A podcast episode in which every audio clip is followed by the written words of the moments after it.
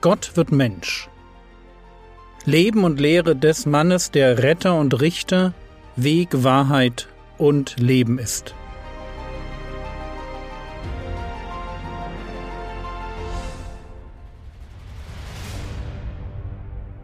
Episode 31 Furcht, Gedanken und Fragen Hinter uns liegt das Magnifikat. Maria, die Mutter Jesu, bleibt noch drei Monate bei ihrer Verwandten Elisabeth und kehrt dann nach Hause zurück. Und dann lesen wir in Lukas Kapitel 1, Vers 57 Für Elisabeth aber erfüllte sich die Zeit, dass sie gebären sollte, und sie gebar einen Sohn. Und natürlich passiert, was passieren muss. Die Nachbarn und die Verwandten kommen und freuen sich. Die alte Elisabeth hatte ein Kind zur Welt gebracht. Wer hätte das gedacht? Aber die Geschichte geht noch ein bisschen weiter. Lukas 1, Vers 59. Und das geschah am achten Tag, da kamen sie, das Kind zu beschneiden, und sie nannten es nach dem Namen seines Vaters, Zacharias. Völlig verständlich, was sie tun. Ein jüdischer Junge wurde beschnitten.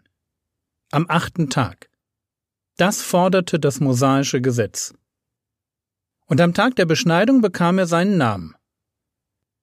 Und weil er der erste Sohn war, bekam er den Namen seines Vaters. Und Zacharias ist noch dazu ein guter biblischer Name. Aber an dieser Stelle entsteht ein Problem. Der Engel Gabriel hatte Zacharias befohlen, den Jungen Johannes mit der Bedeutung Gott ist gnädig zu nennen.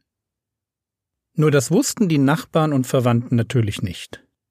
Aber Elisabeth wusste es. Zacharias, der immer noch stumm ist, muss es ihr irgendwie mitgeteilt haben.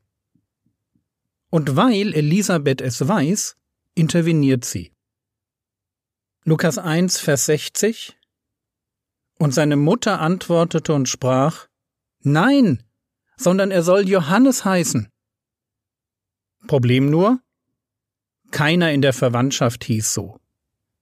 Ihr merkt, alles rund um dieses Kind ist mehr als merkwürdig. Das fängt mit dem Alter der Eltern an, geht über die Ankündigung im Tempel weiter, ein Vater, der nicht reden kann, und jetzt noch ein Name, der dieses Kind nicht an die Familie bindet, sondern es ganz bewusst von ihr entfernt. Das war schon komisch. Und die Lösung? Naja, den Vater fragen. Der ist bis jetzt im Hintergrund, klar, er kann nicht reden. Und das schon seit Monaten. Das macht einen nicht unbedingt zum Hotspot des Interesses. Aber jetzt wird eine Entscheidung benötigt.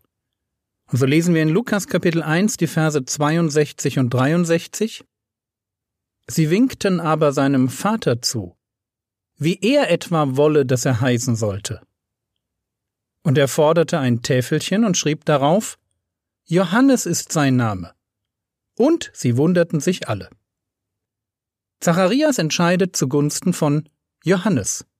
Klar, muss er ja auch. Das ist das, was der Engel gesagt hatte. Und sie wunderten sich alle. Und sie wundern sich gleich noch viel mehr, denn es geht weiter. Sogleich aber wurde sein, Zacharias, Mund geöffnet und seine Zunge gelöst, und er redete und lobte Gott. Wie zur Bestätigung, dass Johannes genau der richtige Name für dieses merkwürdige Kind war, fängt Zacharias wieder an zu reden. Sein Stummsein ist vorbei. Er redet und lobt Gott. Lukas 1, die Verse 65 und 66 Und Furcht kam über alle, die um sie her wohnten.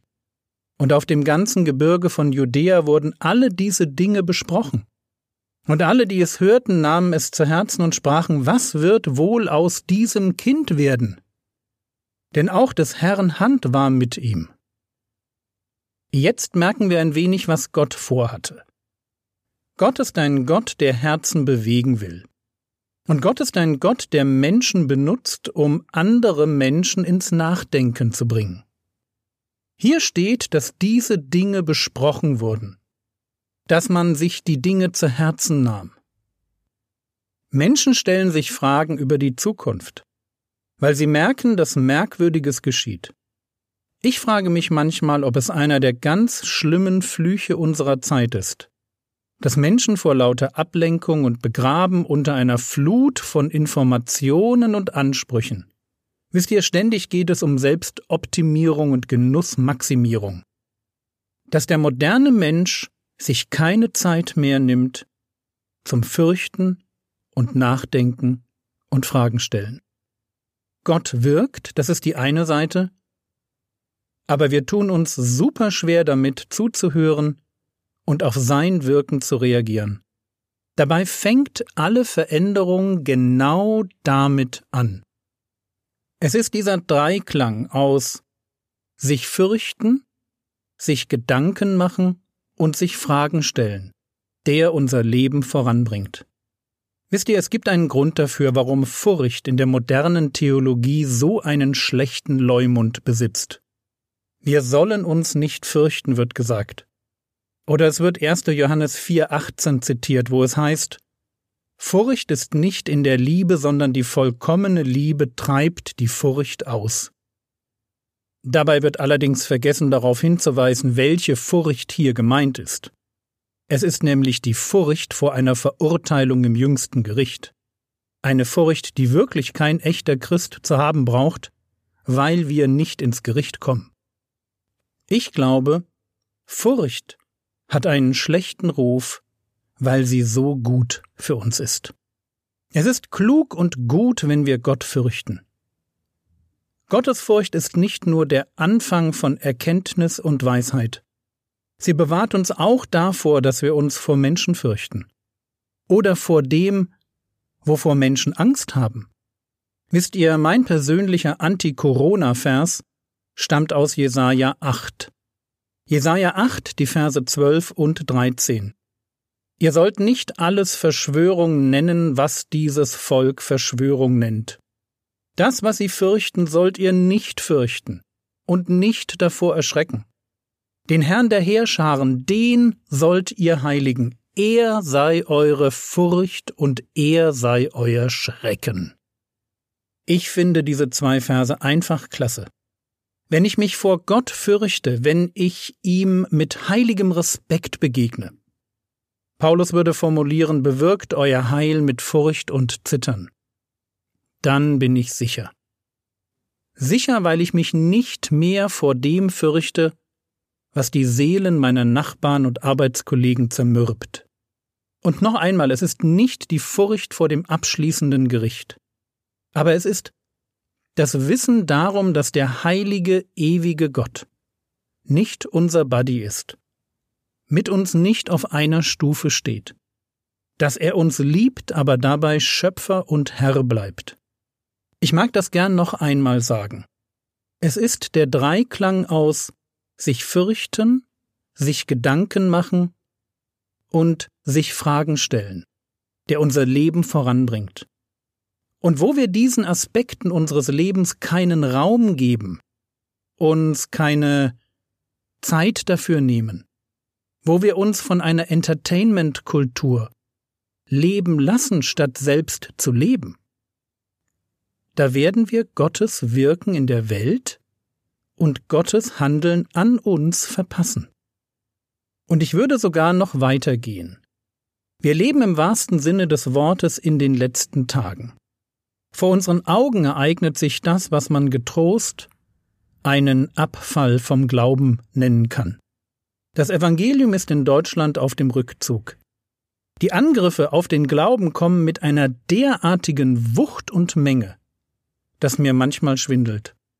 Die Kenntnis der Bibel, und ich rede noch nicht einmal von eigenen Überzeugungen, einfach nur Kenntnis der Bibel. Fehlanzeige. Leben wird zum Spiel. Vor unseren Augen spielt sich die Gamifizierung des Glaubenslebens ab. Aus reifen Kindern Gottes werden, mit 1. Korinther 14, Kinder am Verstand. unreife Babychristen, weit davon entfernt, Irrlehre zu erkennen, geschweige denn ein geistliches, reifes Leben zu führen oder das Evangelium verteidigen zu können. Mache ich mir Sorgen? Ja, definitiv. Sogar große Sorgen. Große Sorgen, weil es der Dreiklang aus sich fürchten, sich Gedanken machen und sich Fragen stellen ist, der unser Leben voranbringt. Das war so, als Johannes der Täufer geboren wurde. Und das ist heute nicht anders.